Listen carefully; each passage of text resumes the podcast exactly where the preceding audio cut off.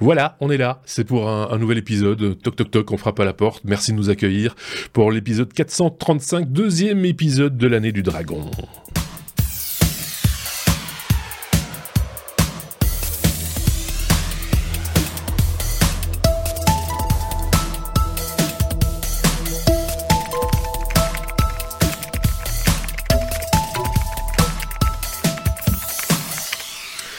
Un épisode que nous enregistrons euh, comme à notre habitude euh, le jeudi soir, 22 euh, février, avec deux de nos chroniqueurs. D'un côté, nous avons Sébastien, de l'autre David. bonjour à tous les deux. L'un est sous le vent. C'est comme moi, je pense, ça souffle bien. Hein. C'est Louis, c'est la, tempête Louis. Voilà, et, l'autre est, en Thaïlande, donc le vent, à cette heure-ci, de toute façon, ça souffle pas. Hein, le, vent des pigeons. Voilà, c'est ça.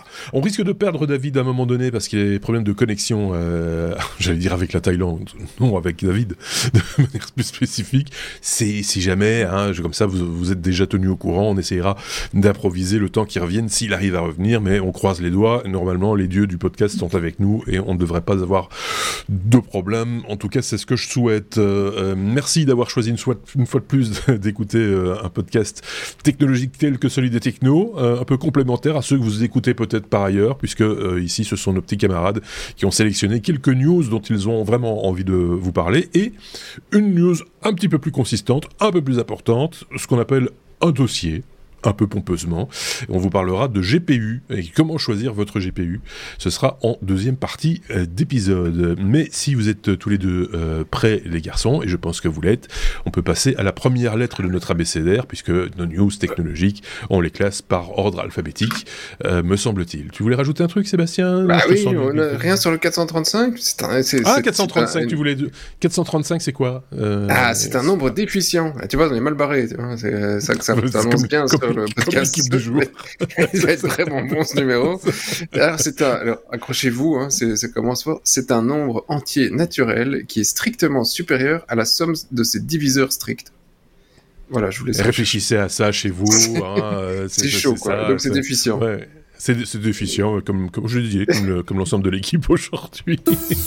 Et après, c'est moi qu'on accuse de commencer en lourd. Voilà, c'est ça. ça, c'est normal. On est à la lettre C, comme carbone. On va parler d'une bactérie euh, contre la crise du, CO2, euh, une bactérie qui pourrait régler quelques soucis, justement, peut-être une, bactérie qui va absorber quoi du CO2, c'est ça un peu l'idée C'est ça le concept, David? C'est ça le concept. Donc c'est une bactérie qui a été découverte 1250 mètres sous terre euh, dans un lab souterrain à Black Hills, South Dakota. Euh, et ce sont des bactéries qui euh, ont la capacité de transformer du CO2 en cristaux. Euh, non seulement elles permettent de faire ça, mais elles sont très résistantes parce que elles survivent jusqu'à plus de 110 degrés Celsius je pense. Mhm. Euh, elles résistent à un, haut niveau de salinité et euh, des grosses pressions atmosphériques. Et donc, elles transforment, elles, font, euh, euh, elles ont des enzymes qui font une catalysation du CO2 avec l'eau pour créer des cristaux de calcite qui ensuite deviennent des cristaux de carbonate. Et donc, ça pourrait être une solution euh, au stockage euh, du CO2 atmosphérique, euh, d'autant plus que ben, c'est, cette enzyme-là, éventuellement, pourrait être artificiellement injectée dans d'autres bactéries ou d'autres choses, si les études euh, comment dire, confirme que, que, c'est que c'est viable. Donc les applications potentielles, ben, comme je le disais, c'est le stockage du CO2. Euh, entre autres dans des réservoirs euh, de fossiles euh, de combustibles fossiles euh, épuisés, donc euh, mhm. les, les, les, mines de charbon, les mines, enfin les, les, poches de gaz souterraines, etc. Donc c'est des endroits où on peut y remettre le, le carbone qu'on en a sorti. En quelque sorte. Bah oui. Euh, ça permet également, euh, ça pourrait, ça pourrait permettre de créer euh, un bouchon qui empêche euh, les fuites de pouilles abandonnées, parce que les pouilles abandonnées ben, peuvent avoir des, des gagements de gaz et d'autres choses qui peuvent euh, éventuellement exploser. Euh, voilà, donc c'est c'est une bonne nouvelle. C'est assez sympathique. c'est à notre aise. C'est une bonne nouvelle. Ouais. Je sais pas ce qu'en pense Sébastien. C'est vrai que finalement retourner à, euh, le, le, carbone euh, à la terre, ce serait un, ce serait un joli pied de nez quelque part à la, à la science, à la nature de manière générale. C'est si c'est efficace, mais il faudra voir comment l'appliquer ce machin-là aussi. Hein. C'est pas, c'est pas, c'est pas gagné encore. C'est, on était au tout début de la, de la réflexion, j'ai l'impression. Euh, Sébastien. Ouais, c'est pas, pas le premier. Il y avait eu des exemples aussi avec des algues, il me semble, il y a quelques ouais. années. Euh, qui mettaient dans des panneaux publicitaires ou des trucs euh, en rue, mais voilà, je sais pas si. On a parlé d'un béton aussi qui, qui, qui permettait d'absorber le, le, CO2, mais qui aurait eu toute sa place le long des autoroutes, par exemple. Euh, mais, mais, euh, mais jamais on. De nouveau, hein, c'est toujours la même chose avec ces, ces, ces, ces réflexions euh, scientifiques ou technologiques euh, de, de, de, cet ordre-là, pas que dans ce domaine-là, mais de cet ordre-là. Euh, c'est qu'on on, on, nous en parle, et puis après, ça disparaît. Est-ce que c'était juste c'était juste une vue de l'esprit à un moment donné, un délire de scientifique et on s'est dit tiens on va en faire un article, bon ok on passe à autre chose ou est-ce que ça avance et est-ce que demain on trouvera euh, je sais pas moi des, des, des, des appareils ou des, ou des matériaux euh, faits à base de, ce, de, ces, de ces bactéries pour absorber du, du, du dioxyde ouais. de carbone? En même temps après il faut une valeur économique euh, parce que c'est souvent ça le problème tu vas faire ça, c'est génial, les scientifiques ont trouvé une solution, mais qui va payer pour?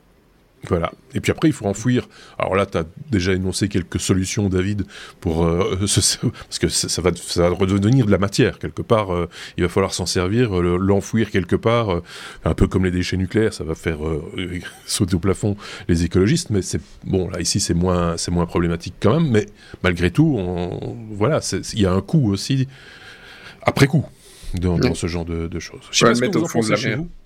Oui, c'est ça. Pour faire, pour faire euh, voilà, faire, faire des, je sais pas, des trucs pour les poissons. Euh, je sais pas ce que vous en pensez chez vous. N'hésitez pas, euh, comme toujours, hein, d'ailleurs, à nous dire ce que vous en pensez. Et comme toujours, évidemment, mes petits camarades se font fort de mettre dans la description de cet épisode les liens, euh, toutes les sources qui nous permettent de réaliser ces épisodes. Donc, allez jeter un petit coup d'œil. Vous nous en direz tant. Et puis, et puis, si vous avez vous aussi des informations à communiquer, n'hésitez pas à le faire en commentaire, que ce soit sur YouTube ou sur notre blog lestechno.be. Vous êtes évidemment les bienvenus bienvenue, on passe au sujet suivant. Mettez la lettre I comme IA, intelligence artificielle? On s'est dit, ah non, non, pas du tout, c'est autre chose. Si, si, forcément, Sébastien, on va parler de, d'IA euh, et des IA qui peuvent t'envoyer en prison, si ça dépend un petit peu ce que tu en fais, évidemment, mais cette histoire que tu vas nous raconter, euh, c'est celle-là. C'est quelqu'un qui a manifestement fauté. Ah, Air Canada. Si on nous écoute euh, de outre-Atlantique. Euh, Air... outre-Atlantique. Voilà, donc tu vois, parfois on parle aussi de news venant de, de, de, de nos amis là-bas, c'est très loin. Ouais. Euh, et euh, donc Air Canada euh, s'est pris, s'est pris un, un, vilain procès, ils ont perdu. Pourquoi? Comment? Donc l'année passée, ChatGPT, IA, on en a tous entendu, réentendu parler, et toutes les boîtes se sont dit à l'époque, c'est génial, on va foutre des, ch des, chatbots dans tous les sens, et ça va répondre à notre place, on va pouvoir licencier tous ces pauvres petits gars au support, ils n'ont plus rien à foutre. Euh, donc voilà, c'était le principe, il y en a toujours plein, des chatbots, il y en a un peu partout, euh, oui. euh, sur, sur pas mal de sites où on se dit, bah, ça va pouvoir t'aider à, à, chercher, à trouver l'information que tu trouves, voilà, qui est sur le site, mais euh, pas toujours assez facilement trouvable. Et et donc, euh, ils ont mis un, chatbot sur leur site pour répondre à toutes les questions des consommateurs euh, pour, euh, pour Air Canada. Et il se fait qu'il y a effectivement une série de, particularités. Et ici, un, gars qui devait prendre un vol pour un vol urgent. Vol urgent parce qu'il y avait un décès de sa grand-mère, donc il voulait aller sur place. Et, donc, dans ces, dans ces conditions, il y a toute une série de, choses qui font que tu peux avoir des réductions sur, ton vol, euh, sur le prix de ton vol. Et le bot lui a expliqué pas de problème, euh, tu, prends le, tu prends le billet euh, t'es parti, et puis après tu demandes pour te le faire rembourser, et ça va aller nickel, comme une bonne dans le nez. Donc il suit les, injonctions du, bot, il prend son billet, il fait son petit truc, et puis après, et bah voilà, maintenant, condition, je voudrais me faire mhm. rembourser en partie le truc, parce que voilà, c'était urgent, j'ai payé cher, mais il y avait une raison. Et Air Canada a dit Ah bah non, c'est pas comme ça qu'on fait du tout, du tout. Ça, c'était pas la bonne procédure. Euh, et il fallait respecter la procédure. Il a dit bah, la procédure, c'est euh, ton bot qui m'a expliqué comment le faire. Donc euh, ça, c'est ta procédure. Et Air Canada a dit Ah bah non, t'as pas suivi la procédure. Hors de question, pas de geste commercial, tant pis pour toi. Donc, gars pas content, procès, et Air Canada a, a, justifié en disant Oui, enfin, c'est un bot, il raconte n'importe quoi, c'est pas on n'est pas mm. responsable du bot qui raconte, euh, hein, s'il dit que tu dois te jeter du haut de la tour, euh, c'est un bot, hein, euh, c'est une IA, etc. Et le tribunal a, reconnu Air Canada responsable en disant, ben non, tu mets un bot, il raconte des trucs sur ton site, c'est ta propriété, tu en es donc responsable. et, donc, même s'il raconte n'importe quoi, ben, le n'importe quoi engage ta responsabilité d'entreprise. Et étonnamment, depuis, Air Canada n'a plus de chatbot. Euh, donc c'est fini. donc euh, ils l'ont viré. Ils l'ont viré. et donc et on a réembauché des, des vrais humains pour répondre et, Je et gérer les responsabilités c'est pas les seuls à avoir eu ce genre de, de problème. On avait même, euh, on avait même parlé ici même euh, il y a quelques semaines maintenant d'un autre chatbot, celui d'un transporteur de colis euh, GDP, si je ne dis pas de bêtises, je peux me tromper, mais je, je, je ne pense pas, qui lui aussi partait dans des délires et, critiquait son propre employeur en plus. Donc c'était et là aussi il a fallu le calmer à un moment donné parce qu'il commençait vraiment à, raconter des, des, des, des, bêtises. Et donc voilà, c'est comme quoi, c'est une technologie très avancée et chaque fois, on le dit et c'est vrai, euh, c'est impressionnant euh, souvent, mais euh, mais aussi, mais tout, enfin, toutes ces, ces, ces, ces éléments-là ne vont pas dans le bon sens, quoi. On, on, sent que c'est pas totalement abouti, quoi. Il y a encore des efforts à faire. ChatGPT cette semaine a pété un câble à un moment donné, il racontait n'importe quoi, mais vraiment n'importe quoi, c'était incompréhensible parce qu'à un moment donné, bah, un coup de mou au niveau des serveurs ou ou, que sais-je. Et, donc voilà, c'est. Euh, tu voulais Oui, le problème c'est que tu sais pas toujours ce qu'ils ont appris. Il y a, toujours la célèbre histoire du, on va reconnaître un tank sur une photo et, ils avaient fait euh, toute cette reconnaissance. il a reconnu un tank, il a reconnu un tank et il reconnaissait la différence. Et puis à un moment, il a filé une, une photo euh, dans, un, enfin dans le en cadre réel et il a pas reconnu le tank parce que ce qu'il avait reconnu c'était le décor derrière c'était la saison, mais on était dans la bonne saison. Oui, c'était la saison. C'est la saison, donc, euh, il n'y avait pas de tank. Euh, Donc euh, c'est pas toujours évident, et là effectivement c'est pas contrôlé, donc euh, comme tu sais pas contrôler ce qu'il raconte. Oui. Maintenant, un souci aussi avec tous ces chatbots, c'est qu'avec toutes les censures qu'on met dessus et toutes les couches qu'on rajoute pour se protéger, on casse le machin. Et donc, on se retrouve avec. A aussi on, en avait parlé, c'est que dans, certains domaines, en particulier artistiques, on avait parlé de ça ici aussi, euh, qu'il était possible de, entre guillemets, euh, euh, mal informer, enfin en tout cas pourrir les informations mmh. envoyées aux, intelligences artificielles pour, pour arriver à, à se prémunir d'un usage excessif de, de, de, de, sa, propriété intellectuelle. Donc ça aussi, ça, ça rentre en ligne de compte. Donc c'est un peu moisi au pays de, l'intelligence artificielle, j'ai l'impression si ça rend des services. Hein. Il faut, je, tiens à le, rappeler, il faut, être vigilant. Pour ce qui est de ChatGPT, pour ce qui est de l'entraînement de base, euh, ils sont censés faire des mises à jour sur des sets d'entraînement qui sont d'abord disponibles pour les, les développeurs ou en bêta. Donc quand il y a quelque chose qui casse comme ça d'un coup, euh, c'est possible que ce soit des règles qu'ils ont mis au-dessus de l'apprentissage. Euh, euh, voilà, on, on, ne saura jamais exactement euh, ce qui s'est passé, sauf s'ils disent. Mm. Ils diront probablement pas. Mais l'entraînement en lui-même, normalement, une fois qu'il est fait, il est fixe. D'accord, ok. Ceci étant dit, quand tu vois euh, ChatGPT 4 par exemple qui euh, continue à s'alimenter en informations euh, pas en temps réel, il y a toujours un décalage entre le entre le moment où tu l'interroges et ce qu'il a a appris, mais c'est la durée, enfin le, laps de temps entre ce qu'il apprend et ce qui est disponible sur Internet en gros, hein, et, le moment où tu le questionnes est de plus en plus de plus en plus court aussi. Donc j'imagine qu'il apprend aussi de temps en temps un petit peu de travers, par exemple.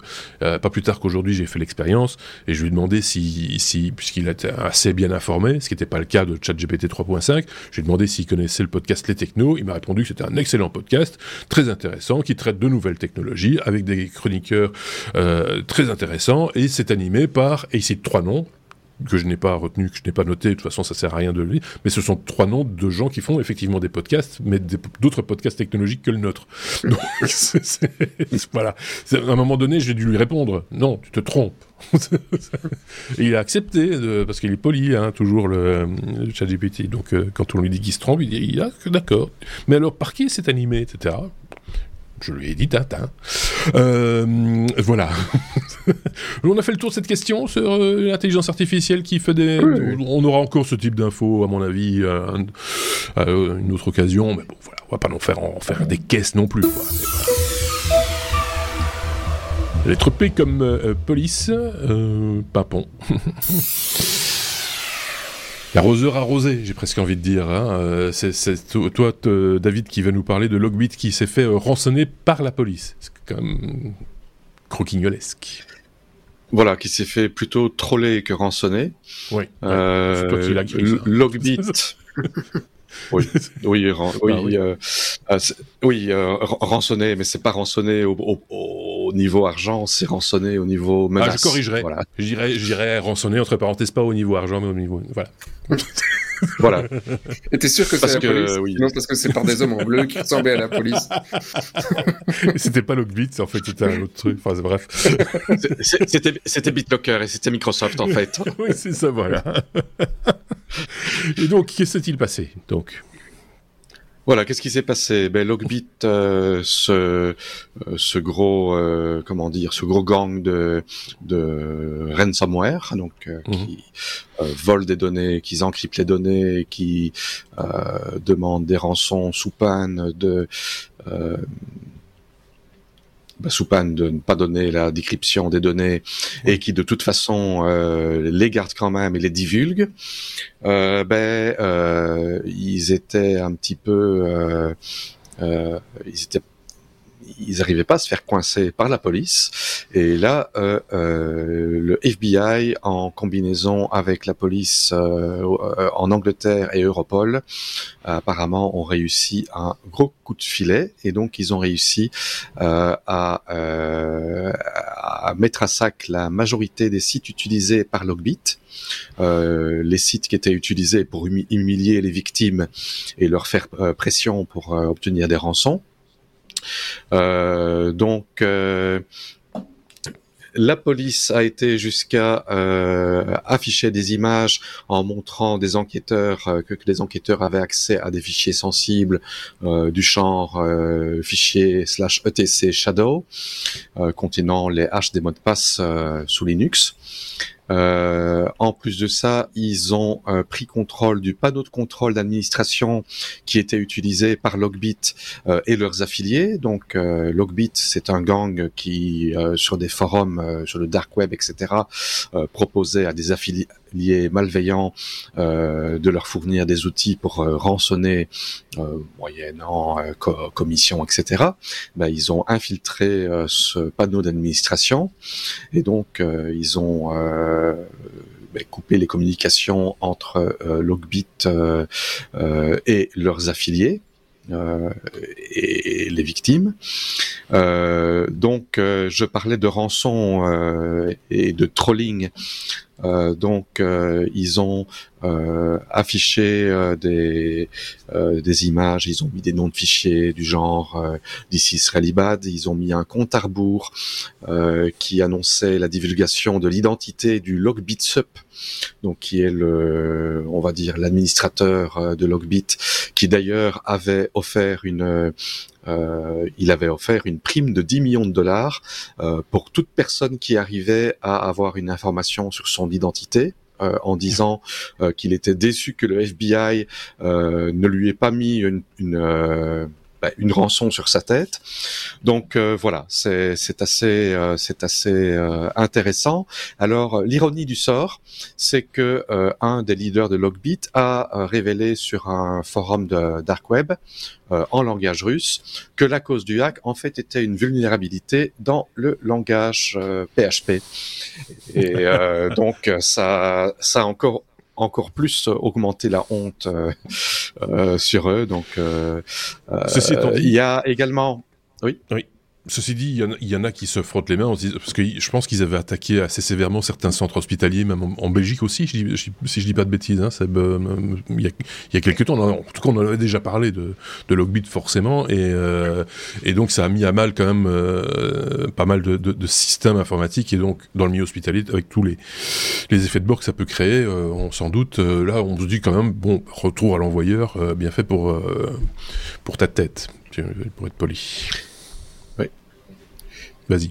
Je, voulais rajouter, donc, les autorités ont déclaré avoir pris le contrôle de 14 000 comptes et de 34 ah. serveurs situés dans plusieurs pays, euh, un peu partout dans le monde. Ils ont également arrêté deux suspects en Pologne et un en Ukraine. Bon, on n'a pas plus d'informations pour l'instant. Il y aurait également 200 comptes de crypto-monnaies euh, qui auraient été euh, qui auraient été gelés ou mhm. saisis. Euh, il faut savoir que Logbit, euh, on estime les rançons payées euh, à plus de 120 millions de dollars, 120 millions d'euros, au change près. Voilà. Donc, bah ces rançons sont, toujours demandées en crypto-monnaie, hein, si je dis pas de bêtises, pour les questions de traçabilité, etc. Donc, voilà j'ai envie de dire tant mieux. Euh, ça fait un petit un peu partie aussi du décor actuel où euh, je pense qu'on met les bouchées doubles justement pour euh, pour un peu contraindre ce, genre de groupe avec tout ce qui se passe aujourd'hui par rapport à la Russie, l'Ukraine, etc. Tu l'as cité un peu. Je pense qu'on on, on remet un petit peu l'église au milieu du village et on met peut-être plus de moyens aujourd'hui qu'on en mettait il y a il y a un an ou deux. Je sais pas ce qu'en pense Sébastien et c'est peut-être pas plus mal finalement. Ouais, alors euh, après, pour, pour info, Logbit, c'était aussi, un, à la base, c'était un soft hein, qui mettait euh, à dispo, mhm. il mettait la version 3. Euh, et il y a eu quand même des grands noms qui sont tombés là-dessus avec eux, Thales, Postmobile, puis effectivement il y a des hôpitaux, mhm. et, etc., etc. des, enfin, énormément de victimes. Parce que d'une certaine manière, moi, je suis pas, je suis pas un grand, grand fan de ce type d'organisation.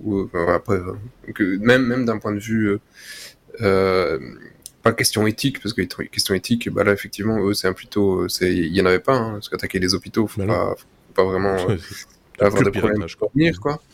Euh, mais il euh, n'y a pas de technologiquement, il n'y a pas, il a pas vraiment de, de challenge. C'est pas, c'est pas le, le hacker qu'on avait dans les années 80 pour moi, c'est plus la même chose. Il y avait des gars comme Mitnick. Mitnick, ça reste, ça reste mythique. Euh, le mec faisait du freaking. Ils ont, ils ont fait, il a attaqué plein de grosses boîtes américaines à des moments où la techno était encore euh, assez balbutiement et donc il, prouvait que c'était non sécure. Il l'a fait euh, aussi à dessein. Il en a profité. il a profité de son crime.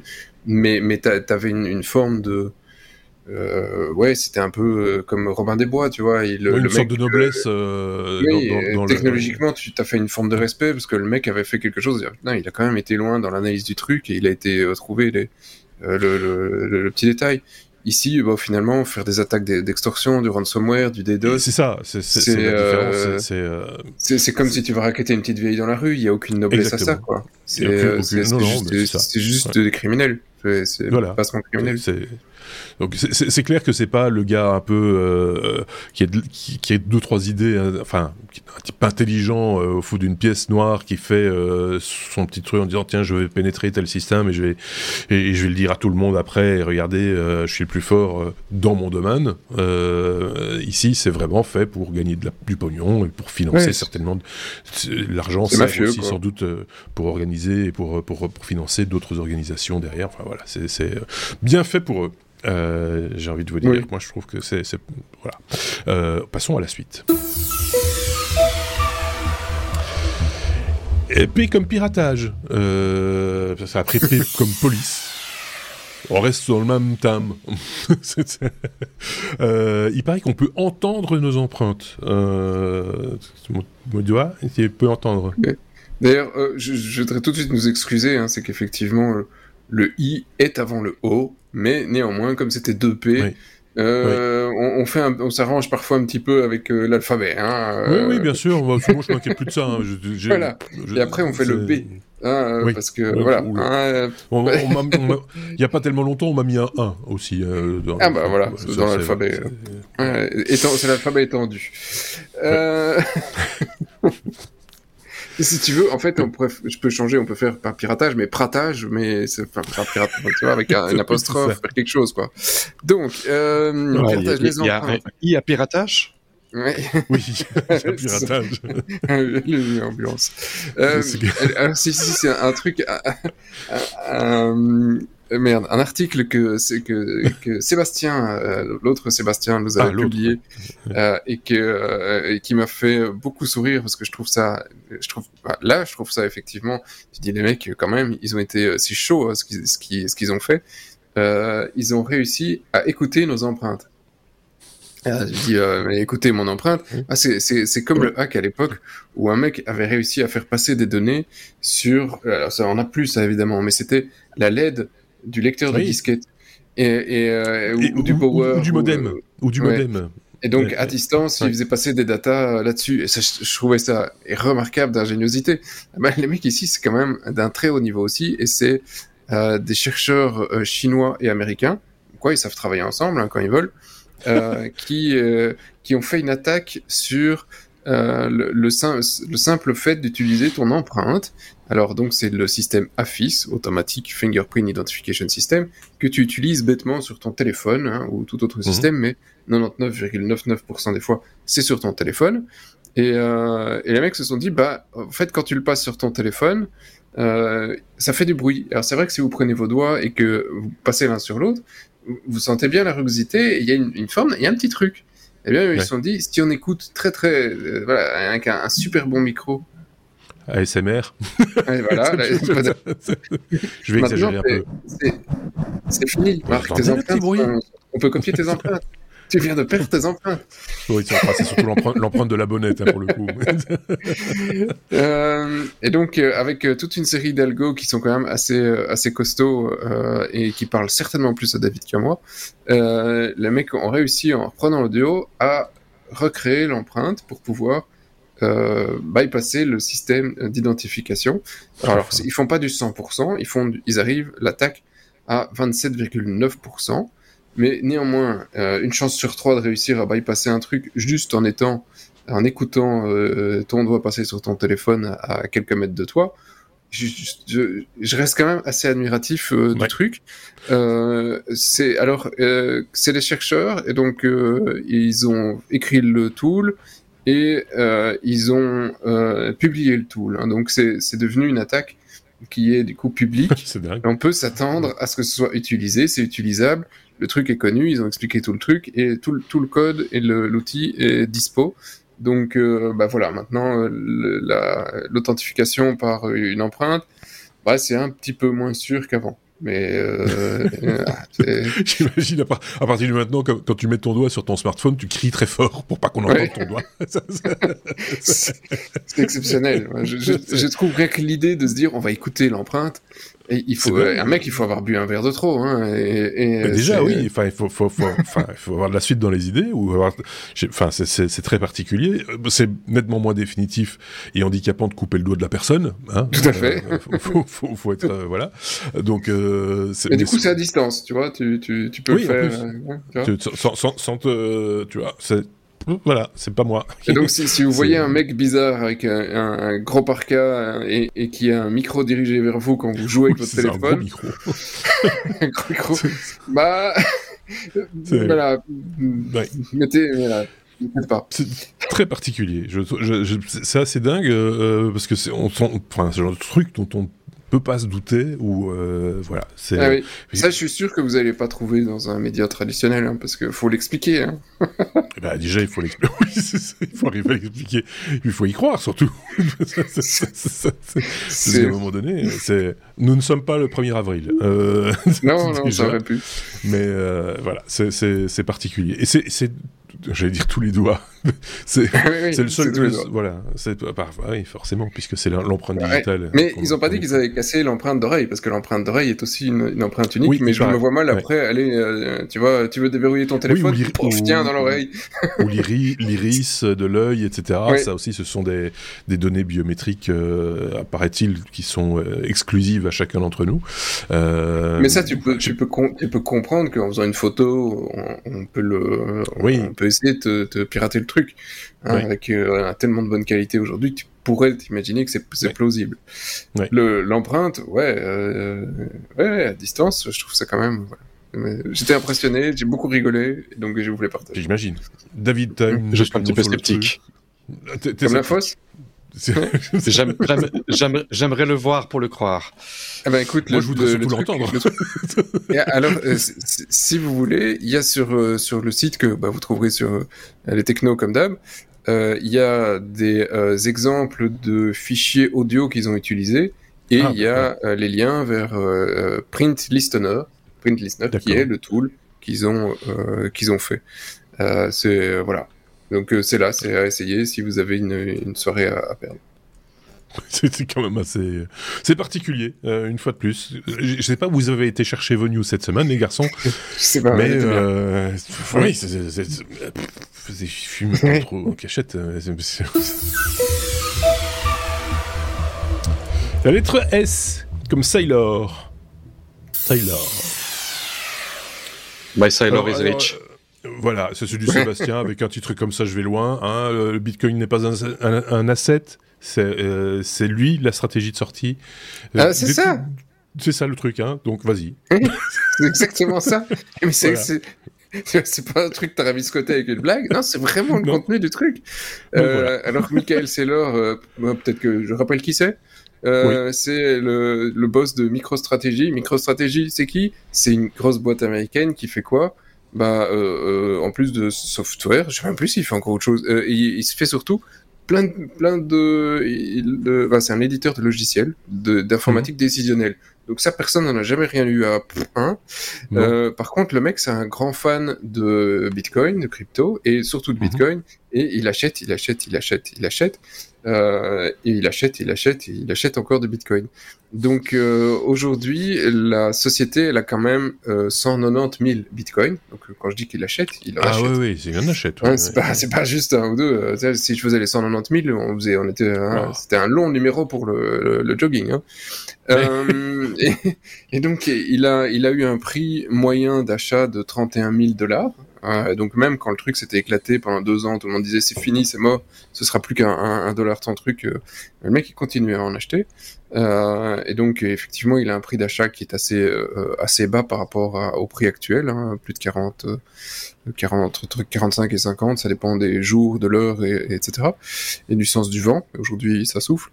Euh, et donc, il a pour plus de 10 milliards en caisse et ça fait 4 milliards de profit. Donc, après, s'ils vendent les 10 milliards, le truc va s'éclater et il sera dans la merde. Mais il a quand même 4 milliards de profit. Euh, et donc tout le monde regarde toujours euh, euh, MicroStratégie en disant ok il achète, il vend, s'il achète c'est bon, euh, s'il vend on est tous dans la hein, jusqu'au cou. Mmh. Euh, et, et le, le, mec, faut faut faut avouer ce qu'il est, il a une forme de de Burn, c'est sévèrement burné. Hein, c'est assez costaud, parce qu'il a quand mm. même été investi euh, à 6 milliards, on compte bien, hein, 10 moins 4, 6 milliards de, de, de fonds, euh, c'est quand même, euh, c'est pas ridicule. Et, euh, et alors, il y, y, y a, un point souvent dans tous ceux qui jouent avec de la crypto, tu te dis, l'une des questions c'est, ah, tu le gardes longtemps ou tu le vends, ou si tu le gardes, quand est-ce que tu le vends, à, combien tu le vends? Ouais, hein, C'est ça la question, à combien tu le vends? C'est comme quand tu as une action, à combien tu le vends? Et, euh, et c'est ça que je voulais, je voulais reprendre parce que l'interview ici était, est assez, euh, les, les, extraits sont assez intéressants de, pour comprendre la mentalité du gars. Le gars il dit, moi je veux pas vendre, le Bitcoin c'est la stratégie d'exit. C'est ça. Il dit, pour lui, c'est pas le Bitcoin qui va s'effondrer, c'est la monnaie fiat. Et donc il dit, Mhm. je, veux, je veux avoir du Bitcoin parce que le monde de demain, ce sera ça la référence. Et donc, euh, il a raison, il a tort. Ah, bonne question, le futur nous le dira si on est vivant d'ici voilà. là, si on n'est pas tous morts. Hein. Mais euh, c'est un, voilà, un contre-pied que peu de gens prennent et qui est intéressant juste à imaginer autour d'un café, d'une bière ou que sais-je, en disant et si effectivement c'était la monnaie d'échange de demain? Tu vois, c'est tout de le dire quand tu as euh, l'équivalent de 200 euros en, en crypto sur un compte, euh, tu vois, pour t'amuser, et plusieurs, euh, plusieurs milliards. Là, c'est deux choses différentes. Enfin, ta bière, c'est ce qui- comme tu dis, tu vois, le moment où tu vas picoler ta bière et que tu dis, ah, tiens, si- je pense qu'on va les garder, les bitcoins, parce que c'est la fin du monde, Ouais. c'est pas la même chose qu'avec 600, 6, 6 milliards qu'avec euh, 200 euros, quoi. C'est, Tout à fait. voilà. Mais, mais, mais le, le mec, j'apprécie son, sa, sa prise de position. Après, le, le, que ce soit ou pas euh, stratégie d'exit, j'ai pas de, je, voilà, je donnerai pas mon, mon, mon avis temps- ici. On fait, on fait pas de. Pas Oui. perdant, pas gagnant pour l'instant, euh, ça, ça passe Ah, crème. il a rien vendu. tant qu'il a rien vendu, voilà, il a pas perdu, il a pas gagné. Hein, c'est voilà, juste ça, une, valorisation. Euh, mais euh, ce mec prend des décisions qui sont quand même assez, euh, euh, assez couillues. Et euh, contrairement à d'autres qui ont beaucoup joué avec la crypto, lui reste stable dans son, euh, dans, euh, dans son cheminement. Il, il sait où il va et c'est pas le, le mec qui lundi va te dire je vends tout ou il faut le garder et qui le mardi en chemin aura tout vendu. Euh, il, il- c'est un idéaliste et euh, il a ses, certes, il a ses défauts, hein, il dit pas, voilà, mais euh, c'est un idéaliste. Et après, voilà, il y en a, il y en a qui doivent, euh, on a besoin de ça aussi pour refaire le monde. Et euh, voilà, je, je ne sais pas si d'une certaine manière, j'ai pas envie qu'il ait raison parce que c'est pas, c'est peut-être pas une mauvaise chose. Il faut qu'on ait une monnaie de, de, d'échange sur laquelle on soit tous oui, d'accord. oui, oui. Et est-ce que ça doit toujours être le dollar? Bon, aujourd'hui, Bah, effectivement, il y a un challenge sur le dollar. Il y a un challenge sur le dollar. Est-ce que ça doit toujours l'être? Peut-être que va, peut-être que non. Euh, Est-ce que, est-ce qu'il y a quand même pas mal de pays dans le monde qui, tout d'un coup, enfin pas tout d'un coup, ça se fait progressivement, mais là ça s'exacerbe, veulent prendre leur distance avec euh, le, le, le grand, le grand méchant euh, américain, euh, et qui serait tout à fait prêt de changer de monnaie d'échange, le dollar encore aujourd'hui, mais pour d'autres, d'autres monnaies. Oui. Voilà. C'est, après, il faut voir les raisons politiques euh, sous-jacentes, etc. Ça c'est un tout autre débat évidemment, mais ça veut dire qu'on peut avoir plusieurs idées. Hein. Pas, on n'est pas, euh, rien n'est définitif finalement. Tout à fait. Donc euh, voilà, euh, réfléchissez autour d'un verre, d'un café, en, en pensant à nous Euh, et en parlant de nous à vos amis. Est-ce que qu'est-ce que vous feriez Oui. si demain le Bitcoin était la monnaie de référence et que du coup on se l'échangeait de temps en temps contre des euros parce qu'on doit payer que des euros dans un magasin? Bah, je serais mal parce que j'ai que 200, 200 euros, de l'équivalent de 200 euros, moi. Voilà.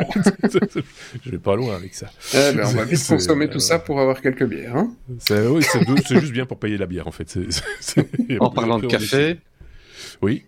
il, il- il me fait penser juste un peu à ma café. Oui, Ah, Et un d'ailleurs, il y a- ouais. il- il- oui. et il y a eu des comparaisons entre deux, sauf que oui, ma café. Mais bon, Oui, on oui, parlait de café autour d'un café. Voilà. On l'a compris maintenant, c'est bon. on peut pas- Voilà. Sauf que Oui, lui, il n'est plus là, et lui, il, était couillu de justesse. Ouais. Euh, Oui, il, euh, il sait, enfin, on l'a suicidé, ouais. Euh, Ouais, D'une certaine c'est un peu manière. ça. Mais Mais, bon, euh, ouais, c'est un café chez McDonald's. Hein. Ou alors il s'est laissé euh, mourir de faim. Un McCafé. Oui, bon. on a perdu la moitié des gens qui nous écoutent, c'est triste. Euh, revenez. Euh, On va vous parler d'autre chose. Mais il se ressemble Euh, un peu en plus. Oui, oui, il y a quelque chose. Oui. C'est peut-être lui. oh, le truc. euh, c'est Mike. Il est revenu. Il y a des faux airs d'Elon aussi. hein. Mais bref, euh, passons à la suite. VMware, euh, puisqu'on est à la lettre euh, V, euh, David, et qu'après ça, on attaquera notre dossier. Est-ce que c'est la mort de VMware à terme, David? C'est la question qu'on peut se poser vu l'actualité de la semaine. C'est la question qu'on peut se poser. C'est la question qu'on se posait euh, quand Broadcom avait annoncé le rachat de VMware qui était officialisé, je pense que c'était fin novembre. Mhm. Et euh, ben, toutes les craintes euh, qu'on a avancées se sont euh, sont en train de se matérialiser. Donc euh, voilà, Broadcom depuis le rachat de VMware euh, a fait de gros changements, dont euh, suppression des licences fixes et de mettre en place des systèmes d'abonnement. on va dire tout le monde le faisait un petit peu. Oui, une augmentation très significative des coûts euh, observé euh, pour les euh, fournisseurs de services gérés, les MSP, qui fournissent en principal les petites et moyennes entreprises. on parle d'un coût pour pour ces MSP qui pouvaient avoir une licence VMware de 50 à 70 000 dollars 70 000 pour les Français, euh, en pouvant euh, avoir des machines qui gèrent de 500 à 600 cœurs, eh ben là ils ont changé les règles. À partir de maintenant, euh, pour avoir accès au programme, euh, euh ben, le Virtual Cloud Service, Service Provider, le VCSP, à moins de 3500 cœurs, ils disent merde. Donc VMware, ça les, euh, Broadcom, ça les intéresse plus. Donc euh, voilà, si vous voulez euh, utiliser leur service et que vous aviez euh, une licence que vous payez, qu'on payait déjà très cher, de 500 mhm. à 600 cœurs, ben maintenant il faut payer au moins pour 3500 cœurs. Donc les 50 à 70 000 dollars deviennent 650 000 dollars après Restore. Mhm. Euh, donc cette hausse de prix euh, est d'un facteur euh, à peu près 10. Donc euh, ça va euh, mettre toutes ces petites et moyennes sociétés dans une situation intenable. Euh, d'ailleurs, les plusieurs personnes qui étaient assez haut placées au niveau de VMware se sont un petit peu indignées de ça en disant bah, que c'était en quelque sorte un suicide de la part de, de Broadcom, qui apparemment n'en a rien à foutre. tout ce qu'ils veulent, c'est faire le plus de pognon rapidement et bah, ce qu'ils vont faire, ils vont pousser pousser les gens euh, à aller voir ailleurs. Et euh, pour mettre euh, un dernier clou sur le cercueil, ben, ils ont dit l'hyperviseur ESXi qui était gratuit ben, dans votre cul. Il n'y a plus et il n'y a aucune solution. Il n'y a aucune solution. Il n'y a aucune solution. Bon, ils l'ont pensé. Oui, mais toi, on l'a pas entendu. On l'a pas entendu. On n'entend rien par là, de toute façon. Donc, c'est Il faut faire attention à ça. C'est juste ça. Désolé. Mais voilà.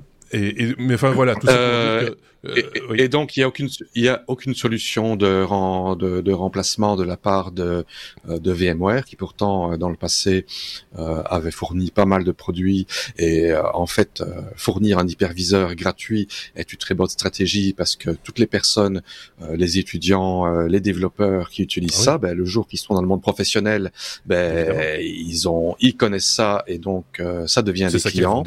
et donc et donc maintenant ben voilà euh, on, Changement de stratégie. Tout le monde est en train de se poser la question euh, qu'est-ce qu'on va utiliser à la place? Oui, ça c'est un autre problème effectivement pour les pour les, les, petits et les moyens comptes. Euh, mais leur stratégie, c'est de s'orienter vers euh, vers uniquement les, grands comptes, ceux qui savent payer, et de leur faire payer cher et vilain. Et pour le reste, euh, pas s'embarrasser de petits clients entre guillemets, même si c'était quand même un, budget. Hein, mais tu, ils vont, ils vont faire fuir les gros comptes aussi, à mon avis. Et je sens que Sébastien pense déjà à un remplaçant. Ah bah oui. Alors déjà, juste pour info, euh, quand même, parce que MSP, MSP, MSP, je ne connais pas le truc, et c'est Managed Service Provider. Oui. Mais en, Belgique, c'est aussi, euh, c'est surtout un, un, c'est peut-être utile pour les gars de Broadcom, c'est les maisons de soins psychiatriques. Euh, aussi. Donc euh, voilà, euh, il y avait peut-être un, un, truc. Euh, alors sinon, oui, en libre, bien sûr, il y a, y, a, y a plein de trucs. Euh, il y avait à l'époque VirtualBox, mais là, euh, c'est euh, dans les mains de Oracle. Et on, est toujours en train de se dire qu'un jour, Oracle, bon, bah, on va se la prendre tout pareil, comme disait David, hein, au même endroit. Euh, et, et, donc, il y a un truc 100% le mauvais. Et il y a un... voilà. il y a un truc libre qu'on utilise depuis, nous, des années au boulot, qui est super utilisé, qui est, pour moi, le, le NEC, c'est QEMU. Donc QEMU, c'est QEMU.org. vous installez ça, c'est sur, sur, sur, une machine sous Linux avec juste Package Manager. puis vous avez des petites interfaces pour créer les VM ça marche, euh, mais c'est admirable. C'est une simplicité enfantine. Mm. Et vous faites tourner tout ce que vous voulez là-dessus, euh, quelle que soit l'archi, euh, ARM, x86, enfin tout, tout est là.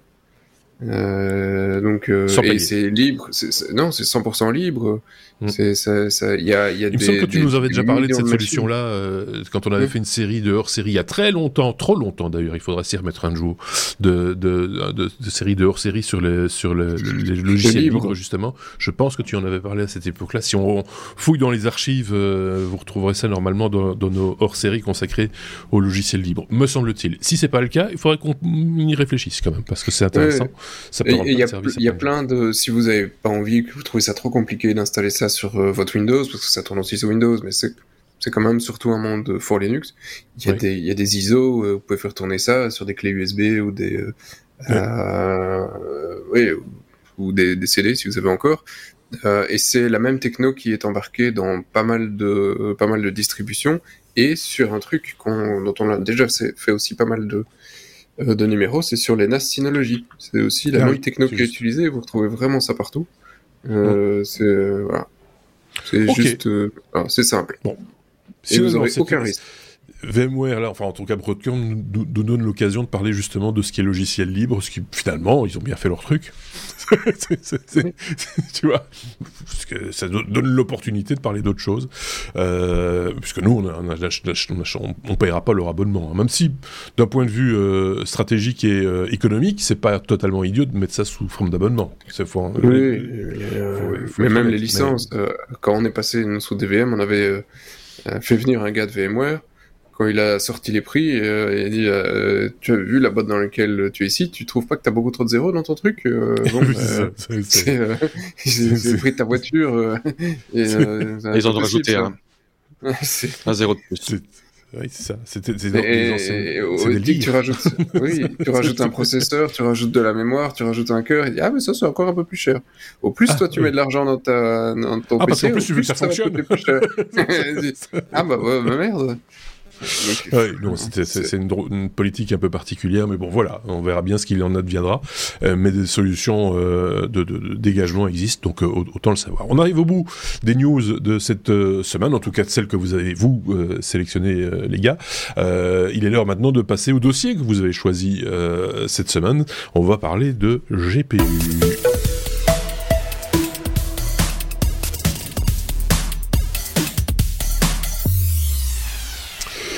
On va parler de GPU dans notre dossier de la semaine. Nvidia, AMD, Intel euh, sont des noms que tout le monde connaît évidemment et euh, régulièrement on vous en parle dans nos épisodes, souvent à la faveur du passage parmi nous de, de, de David hein, qui, qui, qui, suit cette, euh, cette actualité euh, de très près. Euh, Nvidia, c'est peut-être le nom qui revient le plus souvent, encore plus maintenant, parce que au niveau capitalisation, je pense qu'ils ont dépassé tout le monde.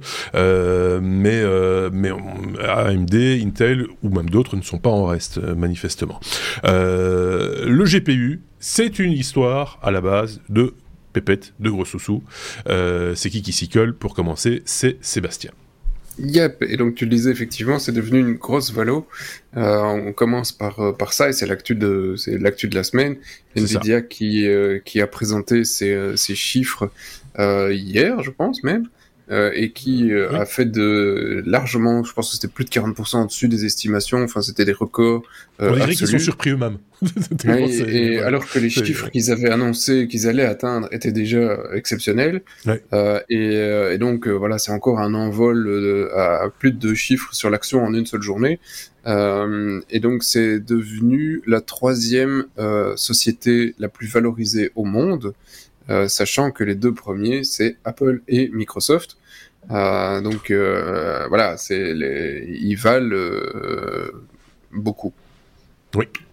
un, petit peu moins de 2 milliards, mais voilà, c'est en, capitalisation boursière. C'est quand même assez énorme, oui.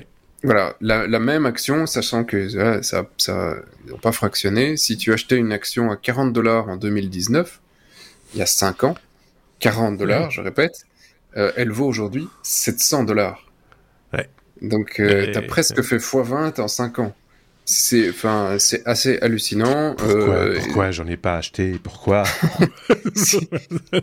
T'en as acheté pour mal. 1000 balles, ce qui était pas beaucoup, ça te fait 20 000 Oh. balles. Euh,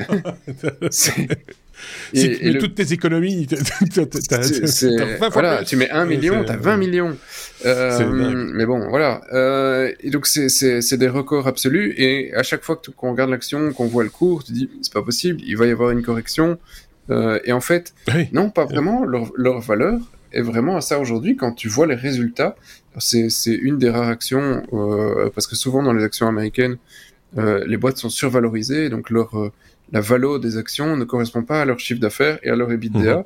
Et donc ça a peu de sens. Mais ici, les mecs, euh, c'est comme s'ils avaient trouvé un gisement d'or et ils sortent de l'or, euh, des barrettes et des, ba- des, des barres de barres d'or tous les jours. Euh, ils font, ils font des, des bénéfices exceptionnels. Donc c'est vraiment une machine à cash. Et tout ça parce que ils ont réussi leur challenge technologique qui est on fait des GPU, mais on, ils- ils- on sort de, du, euh, du scope de ce que le mec voulait. Enfin, Oui. c'est ce qu'ils voulaient à la base, mais on sort de. C'est pas une carte graphique pour faire du jeu, c'est une carte C'est un graphique processeur à part entière. Pour- tout. C'est pour ça. euh, de- de- du grippin à- à- au PC. Et donc, euh, on reviendra sur les, les usages, mais euh, voilà, ils ont réussi leur pari. Félicitations, les mecs sont brillants. Euh, et donc voilà, c'est maintenant la troisième plus grosse valo. De nouveau, ceci n'est pas un conseil financier. Je ne vous dis pas d'acheter des actions Nvidia, euh, mais, euh, mais c'est voilà, c'est presque aussi bien que le Bitcoin, hein, fois 20 en 5 ans. Mais c'est- vrai que ça fait tout drôle aujourd'hui de, de, de dire, enfin, il y a quoi, 5 ans, quelque chose comme ça, quand on disait, euh, oui, pour euh, faire tel, tel travail qui n'a rien à voir avec du graphisme, il te faut un gros GPU. C'est un peu contre-intuitif. Je dis, mais pourquoi un GPU pour faire ce travail? Alors que finalement, c'est un processeur qui a une architecture euh, particulière et qui permet de faire des, calculs euh, particuliers. Justement, les usages, on va en parler avec David. Euh, c'est ça l'évolution une évolution particulière qui va du graphisme 2D à plein de choses jusqu'à l'intelligence artificielle, David. Oui, donc une petite historique. euh, donc, euh, ben, les ordinateurs euh, avaient besoin d'afficher des données, et Mhm. donc fin des années euh, 1970, euh, euh, on a commencé à avoir euh, euh, des, euh, des puces qui étaient dédiées à l'affichage graphique, parce que avant ça, ben, euh, il n'y avait pas de mémoire d'affichage. Et donc euh, le, ce qui était affiché sur l'écran était calculé en temps réel avec le traçage de euh, du comment dire du du canon à électrons sur l'écran. Et donc euh, il y avait il- voilà c'était euh, assez sportif mais c'était quand même euh, techniquement euh, assez intéressant.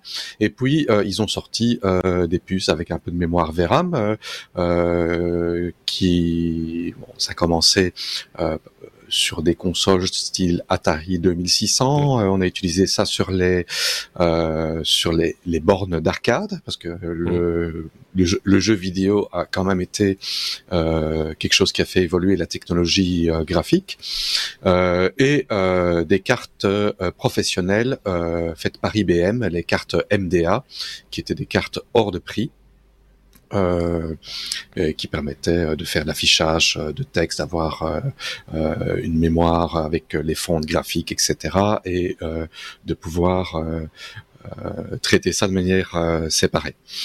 Euh, après ça, dans les années 80, 85, euh, il y a trois Hongkongais euh, qui ont décidé de fonder une société qui s'appelait euh, Array Technology Inc. Alors, euh, qui c'est ça? C'est ATI. ATI, Ah oui. euh, qui est euh, euh, qui est un des acteurs restants, euh, vu que ATI euh, s'est fait racheter par AMD. Donc, euh, ils ont sorti euh, des, des bonnes euh, des bonnes cartes. Ils ont équipé des puces qui étaient sur des Commodore. Ils ont sorti des cartes CGA, des cartes EGA. Il faut savoir que dans les années, dans la moitié des années 80, euh, une carte EGA, c'était les premières cartes qui permettaient d'afficher 16 couleurs, euh, 16 couleurs avec du texte en couleur et une résolution qui était de euh, de 640 x 200, je pense, un truc comme ça. C'était pas énorme. Euh, Mhm. C'était 5 c'était 500 dollars à l'époque, ce qui Ouais, fait- ouais, ce qui ouais. fait à peu près 1000 dollars aujourd'hui. Donc on dit que les cartes graphiques aujourd'hui sont très chères, mais c'était pas si bon marché à l'époque. Euh, après ça, il y a eu pas mal d'acteurs qui sont entrés dans, en jeu. Euh, pour donner quelques noms, on a Trident, si ça vous rappelle quelque chose. Euh, SIS, Realtek, euh, Hawk Technology. Euh, on avait toutes ces cartes graphiques 2D. Euh, il y avait également ben, AMD qui a fait avant d'avoir acheté euh, ATI, euh, qui a fait aussi des cartes graphiques. Il y avait Western Digital. Euh, ATI a été un très bon acteur. Euh, ils ont fait les cartes, les premières cartes VESA qui étaient les cartes Super VGA, les ATI Mac 8. ils ont fait, ils ont commencé à faire autre chose que simplement afficher des choses. Ils ont fait du traçage de lignes en hardware, du remplissage de formes, euh, la gestion euh, des sprites, donc euh, des, des on va dire des, des petits éléments graphiques qui sont mmh. réaffichés en hardware. On a eu la société S3, S3 qui qui ont été très bons à, à l'époque. Euh, SGI, euh, Silicon Graphics, qui a ouvert le standard OpenGL. Microsoft qui a fait la compétition avec son Direct 3D. Euh, il y a eu euh, un petit combat euh, que Microsoft refusait euh, les drivers OpenGL dans Windows 95.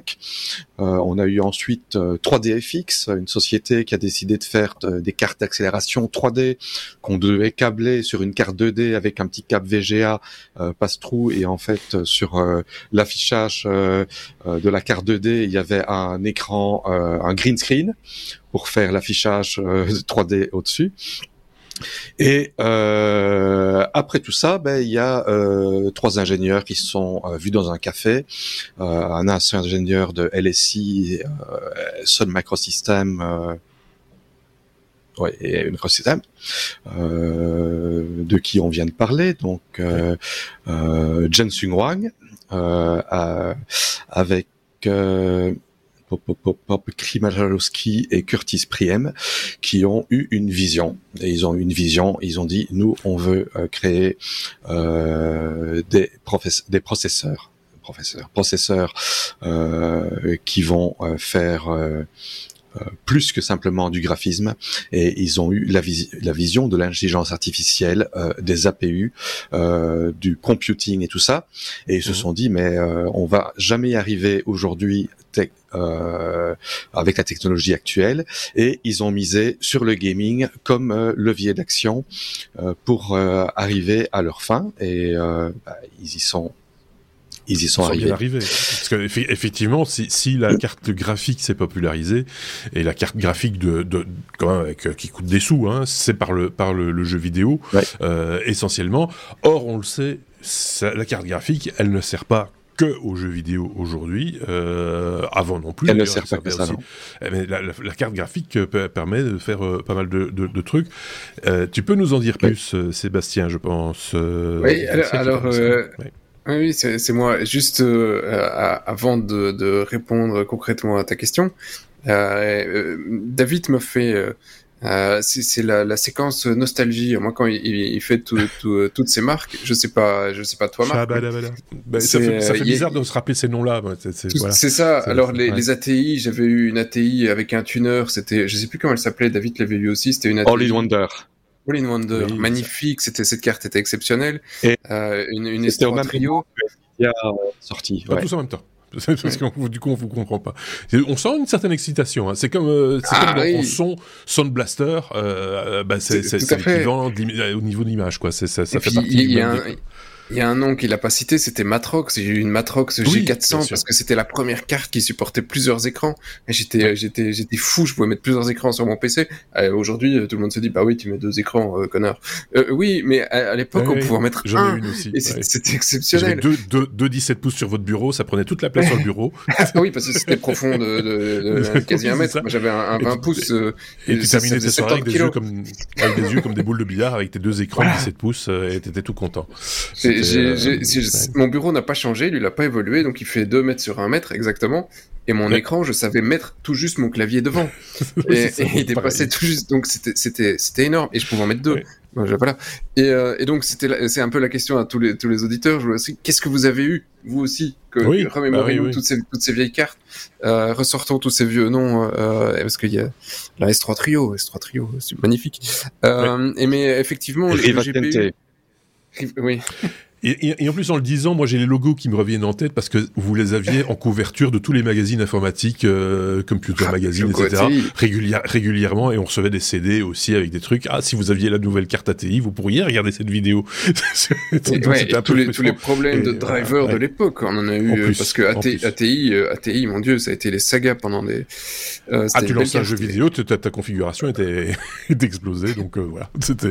À, à Bon. l'époque, et voilà, leur tuner marchait encore mieux sous DOS que sous Windows. Sous DOS. C'était des Euh, trucs de fou. Donc le GPU, donc- euh, qu'est-ce qu'on en fait d'autre à part le gaming? On en fait mais des, des...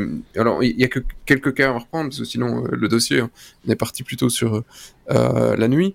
Euh, évidemment il y a, y a tout ce qui est très lié au graphique, hein, édition vidéo, rendu euh, graphique 3D. Bon bah là tu te dis que c'est assez- c'est c'est fortement lié.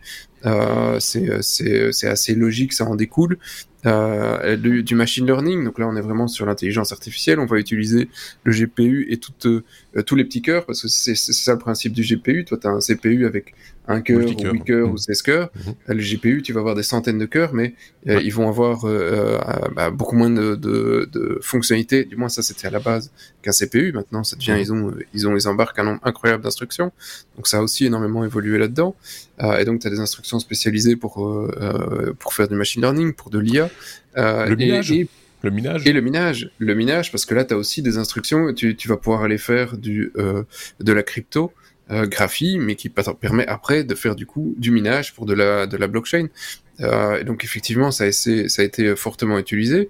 Ça l'est toujours. Hein, pas mal de blockchains utilisent encore des GPU pour faire le minage. donc les calculs, au plus tu as de, On en est un peu de- revenu, hein, faut- euh, parce qu'il y a un coût, euh, un, coût, un coût énergétique, on va dire, euh, in- inhérent à la structure même de l'architecture, qui fait que c'est moins rentable aujourd'hui que ça ne l'a été dans le passé. Donc les, des, des fermes Ah oui, c'est pas une euh, question de rentabilité, voilà. mais C'est- voilà, toujours, c'est largement utilisé pour. Et ça, euh, et il ouais. y a et en professionnel, il y a, il y a plein d'autres utilisations. Il y a aujourd'hui, ah, c'est pas encore super, euh, c'est développé, mais c'est pas encore le euh, le, le marché n'a pas encore complètement switché vers ça. C'est tout ce qui est base de données, parce qu'aujourd'hui une base de données, en général, c'est des performances CPU. Donc tu vas prendre une base et tu vas faire un, un calcul sur euh, bah, toujours les mêmes les mêmes données. Et tu vas peut-être éventuellement utiliser deux cœurs pour aller plus vite bah, le GPU, tu vas prendre les mêmes données, si tu en as 400, mais boum, tu vas foutre les 400 Ouais. cœurs et tu as la réponse tout de suite. Et donc, Ouais. mais, mais c'est le problème du, de la, euh, comment dire, de, du, du GPU pour ce genre de, de software, c'est que tu dois tout réécrire. Tu peux pas juste dire, ah bah je vais le recompiler, ça va aller plus vite, j'ai plus de mémoire, ou mon GPU, il, il- mon Mhm. CPU, il va plus vite, ou j'ai une ou deux instructions que le compilateur va utiliser pour toi et qui va te permettre d'aller plus vite. Non, la, la programmation GPU, ça n'a rien à voir. C'est tu vas avoir vraiment plein de petits cœurs qui vont travailler pour toi et donc tu dois voir ça. C'est beaucoup plus compliqué. Il y, a des, il y a des langages qui sont prévus pour, etc. Mais donc il y a beaucoup plus de choses, mais c'est pas les mêmes paradigmes. C'est ça. Euh, tu as évacué un peu vite l'aspect vid- vidéo et, rendu 3D. Aujourd'hui, si on a des décors virtuels en télévision qu'on voit euh, régulièrement sur les plateaux euh, pour agrandir le champ, pour, euh, pour, pour virtualiser le décor, parce que ça coûte finalement moins cher d'avoir un décor virtuel, quoique ça peut encore se calculer, que d'avoir un, décor réel fait de, peinture, de plâtre, de clous, etc. Aujourd'hui, ça se fait en temps réel avec des caméras qui asservissent par leur mouvement des systèmes de rendu pour que la, les- la parallaxe du décor suive le mouvement de la caméra, etc., pour que ce soit le plus réaliste possible. Ça, c'est possible aujourd'hui grâce à, des de- pour le coup, de, batterie de cartes euh, de cartes graphiques. Euh, c'est important de, le dire aussi. Et ce qu'on fait nous ici aujourd'hui avec euh, l'aide de- du software VMix, par exemple, bah, sans une carte graphique euh, avec euh, avec du GPU euh, et avec euh, de, la, mémoire, euh, euh, de la VRAM, bah, ce serait pas, juste pas possible. Donc euh, c'est c'est ça aussi qui a, qui, a, qui, a, qui a fait évoluer le, le business Mm. de, de, de la vidéo quelque part, et la vidéo Ouais. grand public en plus. ouais. On en parlait avant et, comme ça je vais pouvoir aussi relancer David. C'est ça, ça, ça me faisait un peu penser mode nostalgie au coprocesseur à l'époque. Oui, c'est ça, oui. Et Oui, on est un oui, peu à ce moment-là de l'histoire. Ouais, c'est c'est un peu ça. Oui, coprocesseur. Oui. David. Oui, on, on, en a parlé juste avant, oui, qu'au au, début, pour faire euh, ben, des opérations mathématiques, on devait acheter un coprocesseur mathématique qui coûtait très cher, et qu'aujourd'hui, ben oui, les processeurs ont des coprocesseurs, mais euh, les cartes graphiques euh, ont une puissance de calcul qui est phénoménale. Marc, tu parlais de la de la vidéo, c'est aussi un point que j'avais relevé, c'est la compression et la décompression matérielle, parce qu'au au tout début de la de la TV digitale, des, des, DVD, des vidéos CD, etc. Euh, un encodeur euh, MPEG, ça coûtait la peau des fesses. C'était pas bon marché du mmh. tout. Euh, et euh, maintenant, on a des cartes graphiques euh, qui font de l'encodage avec des codecs qui sont euh, super performants. Euh, on parlait ben, avec Sébastien, je revenais plus sur le nom, c'était l'AV1, qui est un codec open source qui est nettement plus efficace que l'H264. H265, c'est discutable, mais mmh. c'est open source. et on peut maintenant, sur les derniers drivers NVIDIA, on sait faire 8 transcodage simultané, même sur les cartes euh, d'ancienne génération. Donc, euh, au point de vue euh, compression, décompression matérielle, c'est assez, c'est assez impressionnant. Efficace. Oui. On, Et on, Oui, vas-y, je termine. Vas-y. Euh, oui, et, et, et, et, alors, euh, euh derrière ça, euh, aujourd'hui, ben, on, on, a des GPU dans nos smartphones euh, qui font de l'upscaling en temps réel. On regarde des vidéos pourries en 480p et on se rend même pas compte c'est des vidéos pourries parce que ils les ont améliorées. Et je, m'en suis rendu compte récemment. Je me suis dit, mais il me semblait que ces vieilles séries de Stargate SG1, c'était moins beau dans le passé. Et puis je regarde, ah ben oui, mais l'upscaling hardware était activé par défaut. Et en effet, euh, j'ai comparé euh, avant après avant après, bah, c'est nettement mieux. C'est le genre de technologie qui a effectivement fait aussi évoluer cet aspect-là des choses, que ce soit en image ou en son d'ailleurs, parce que le son n'est pas en reste, euh, malgré qu'on parle de GPU, euh, le, son peut être aussi traité euh, par, par, par le, le, GPU, et on se rend compte aujourd'hui qu'avec l'aide de certaines intelligences artificielles, on va dire plutôt des algorithmes, on arrive à nettoyer du son ou à reproduire certaines gammes de fréquences ou d'harmoniques quand on disait avant, bah, si c'est pas dans le son d'origine, on n'arrivera jamais à le traiter, ça ne fonctionnera pas. Ici, aujourd'hui, ça commence à être possible. Donc, euh, on doit revoir euh, un petit peu nos, notre algèbre euh, à ce niveau-là pour se remettre en configuration et dire, OK, aujourd'hui, on est capable de faire des choses grâce à cette puissance de calcul qui est finalement à la portée de tout le monde aujourd'hui. on est capable de faire des choses qu'on ne pouvait pas faire avant. tu voulais parler de d'intégrer ou de dédier de deux types de processeurs euh, particuliers. Euh, David, tu voulais faire rentrer un peu dans le détail à ce niveau-là, me semble-t-il. Oui, euh, parce qu'on parle de GPU, on a les GPU euh, intégrés, on a les GPU dédiés, qui sont des grosses, grosses cartes graphiques qui sont énormes. On a des laptops euh, qui ont un chipset GPU séparé ou alors un GPU intégré. Ben, il y a évidemment des différences. Ah mais quoique maintenant Intel devient assez performant et AMD aussi pour leur chipset graphique euh, intégré. Euh, tout dépend l'utilisation qu'on euh, veut faire. Si on a besoin d'avoir une grosse puissance pour faire du gaming ou qu'on a besoin de faire du transcodage vidéo, qu'on a besoin de faire du calcul et avoir beaucoup de VRAM, un chipset dédié est assez intéressant. Maintenant, quand c'est un laptop et où on veut que le laptop il, il dure 10 heures sur batterie, ben on a peut-être intérêt à avoir euh, un chipset intégré, un GPU intégré. Mmh. Il y a aussi euh, des, des, questions euh, de coût. Et bah, il y a il y a, il y a tout un choix de cartes graphiques pour les différents prix. Euh, Là, il y a il y a des revues spécialisées euh, euh, qui qui permettent de faire euh, euh, le choix sur lequel utiliser. le titre parlait de Intel, de Nvidia et d'AMD, qui sont en fait les trois acteurs qui ont survécu à toute cette euh, à toute cette historique. Euh, AMD qui est anciennement euh, ATI. Mhm. Intel est revenu dans la course récemment, quoi qu'il utilisaient des chipsets intégrés qui étaient assez minables. Intel avait commencé en 98 avec un premier essai qui était une carte graphique pour un simulateur de la NASA. Et puis, bah, ils ont jeté l'éponge pendant une vingtaine d'années quasiment. et là, ils reviennent en force. D'ailleurs, leur leur série Arc était impressionnante pour ce qui est justement du transcoding vidéo et de la V1. Euh, maintenant, pour ce qui est Intel, AMD, Nvidia, ben, ils se valent un petit peu tous, sauf que ben, il y en a qu'un qui euh, qui vaut plus que les autres euh, aujourd'hui, qui est Nvidia qui bat tous les records, mais que, on devrait, qui est cher aussi. Préciser on devrait quand même préciser aussi qu'Apple n'est pas en reste avec ses, processeurs M1, M2, euh, qui a aussi un, GPU intégré qui est, euh, qui, est très valable euh, dans l'architecture Apple, quoi, si j'ai envie de dire. Donc, on peut aussi en parler, quoi. C'est pas interdit. Mais t'en parleras pas. je veux pas. C'est vrai. Je, te donne, la parole. Bah, c'est un peu différent parce que là tu touches le monde de l'ARM, donc on est on est on est toujours dans les trucs intégrés. C'est euh, en général c'est pas mauvais.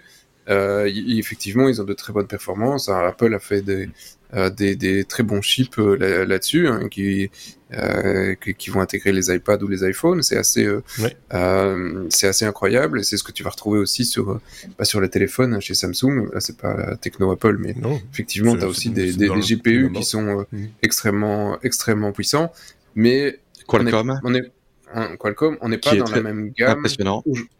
Aujourd'hui, on n'est pas dans la même gamme qu'une gamme desktop, tel ce que tu peux avoir sur une carte Nvidia, euh, bah, voilà, il te faut, euh, il te faut un, un, box monstrueux et la carte graphique, bah, elle pèse bah, celle de David plusieurs kilos. Hein. Donc là, on n'est pas dans la même cour. Euh, tu, tu, vas générer une image avec. Euh, ça dépend. Euh, j'ai précisé, ça dépend de l'usage qu'on en fait aussi. C'est ça. et, et, et, c'est effectivement dans l'architecture Apple avec pour avec des applications qui sont écrites pour aussi, parce que sinon ça ne sert à rien.